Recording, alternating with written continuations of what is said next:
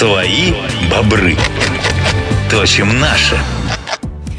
В эфире наша любимая рубрика «Свои бобры. Точим наши», где мы, дорогие друзья, знакомим вас с отечественными разработками, решениями, оборудованием, которые есть у нас на рынке и доступны прямо сейчас. И в рамках э, партнерства с Инопром 2023, где, я напомню, Холосей работает на протяжении четырех дней, у нас в гостях появилась замечательная компания «Парус Электро» и генеральный директор Владимир Хлебников. Владимир, приветствую вас э, в эфире «Холосей». Здравствуйте.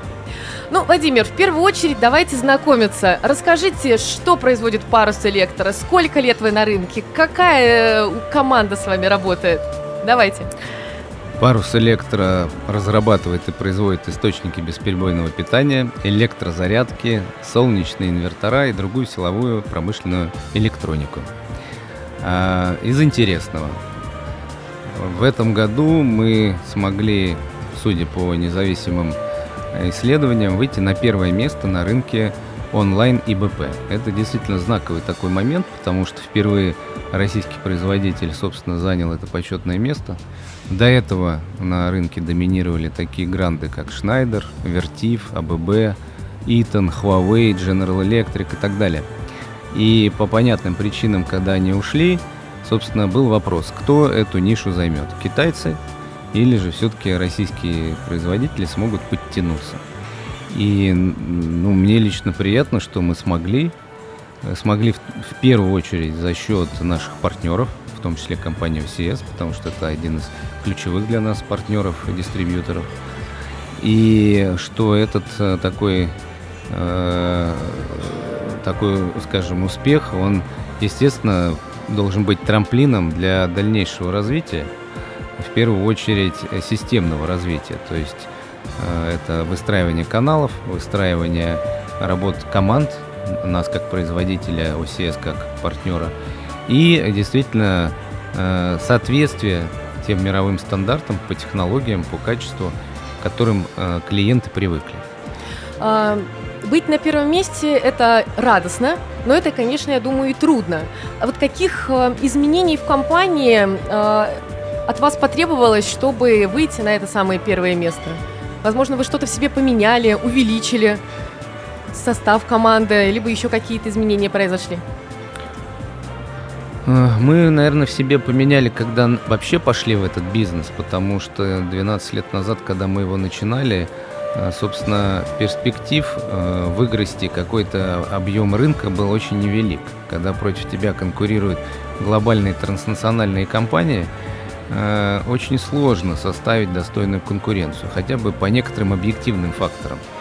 Ну, во-первых, потому что они э, имеют не только там глобальный маркетинг и глобальную разработку другого масштаба, но и, понятно, доступ э, к комплектующим другого ценового диапазона. Мы все прекрасно понимаем, что имея заводы в Китае, можно иметь комплектующую, которая в себестоимости составляет примерно 70% в электронике иметь там э, эту, эти комплектующие просто по цене в среднем два раза дешевле, нежели те же самые комплектующие, когда они приезжают до России, они сразу удорожание примерно вдвое происходит. Ну, это, собственно, основа китайского экономического чуда, когда они первым шагом построили глобальные заводы по производству комплектующих, потом сделали заградительные пошлины на вывоз этих комплектующих, чтобы внутри они стоили дешево, а вовне дорого.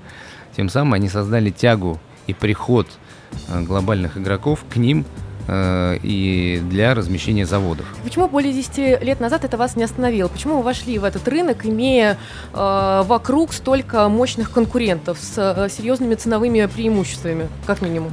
Потому что мы вышли из одной такой известной компании э, «Связь инженеринг», которая на тот момент доминировала на рынке базовых станций, хотя постепенно уже начала проигрывать э, конкуренцию китайцам, это конец 2000-х годов.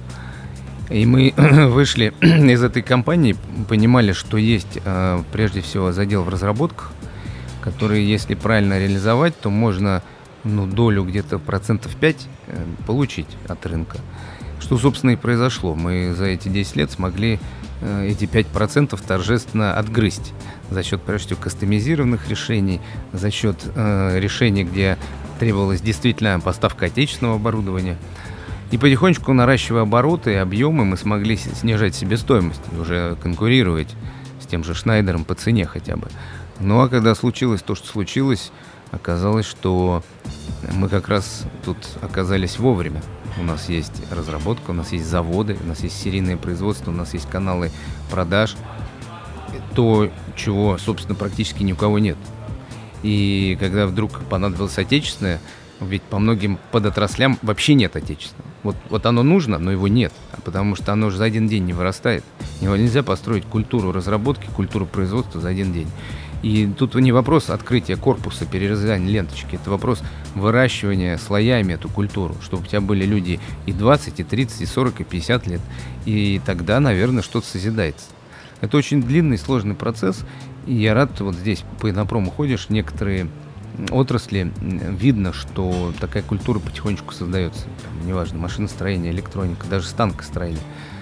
Но это очень дол- дол- долгий процесс. Нам повезло, вы начали рано. Мы начали примерно с конца 80-х, потому что та компания, в которой, из которой мы вышли, угу. это еще была советская компания. Потом в 90-е за счет развития сотовой связи она не померла, а продолжила. Потом в десятые годы она трансформировалась. То вот эта преемственность нам и помогла.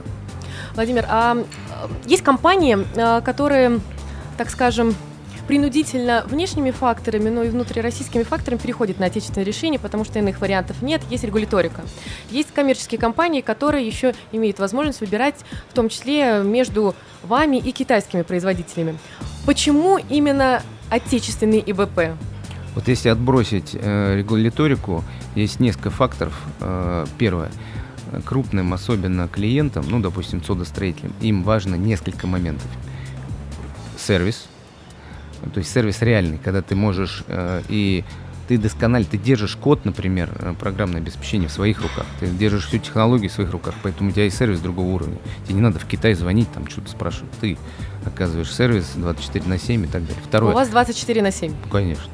А, на рынке содостроения вообще невозможно по-другому. Второе. Они хотят приехать на завод и увидеть, где производится их оборудование, и, и поучаствовать в заводских испытаниях перед отгрузкой. Вот для нашего клиента это немаловажно. Очень, Очень важно, важно, конечно. И мы даем им такую возможность. А вот раньше, как было, когда были те мастодонты, которые покинули рынок, они же... Сейчас про раньше скажу, дайте я тогда закончу мысль. Третье. Э, что немаловажно. Ведь э, за время пандемии много было случаев, когда из Китая возрос э, процент контрафакта или некачественного продукта. Потому что нельзя было поехать на китайский завод, проверить выходной контроль качества произвести. И это подорвало во многом доверие к некоторым китайским производителям когда нету контроля, ну, рано или поздно происходит как бы рост брака, что и произошло. А здесь можно приехать на завод, проверить прямо в режиме. И еще один очень важный фактор. Э, дело в том, что постепенно, особенно когда выровнялась ценовая политика, то есть мы можем с китайцами по цене проконкурировать, в принципе, особенно на объемах. Э, люди поняли, что если цена, качество, сервис, наверное, важна еще кастомизация некоторая, когда ты можешь под клиента сделать что-то под его особые хотелки. Это ценится, причем очень быстро сделать. Вот. А что было раньше? А, раньше люди, э, и особенно так, мы так это называем э, техническая некая инерция, это нормально, обучались, то есть разработчики, проектанты, э, эксплуатанты обучались топовому оборудованию, например, Шнайдеру, и понимали, что да, вот это определенный э, стандарт. Зачем его менять на другое, если он полностью устраивает? Ну да, мы за, готовы за это переплачивать.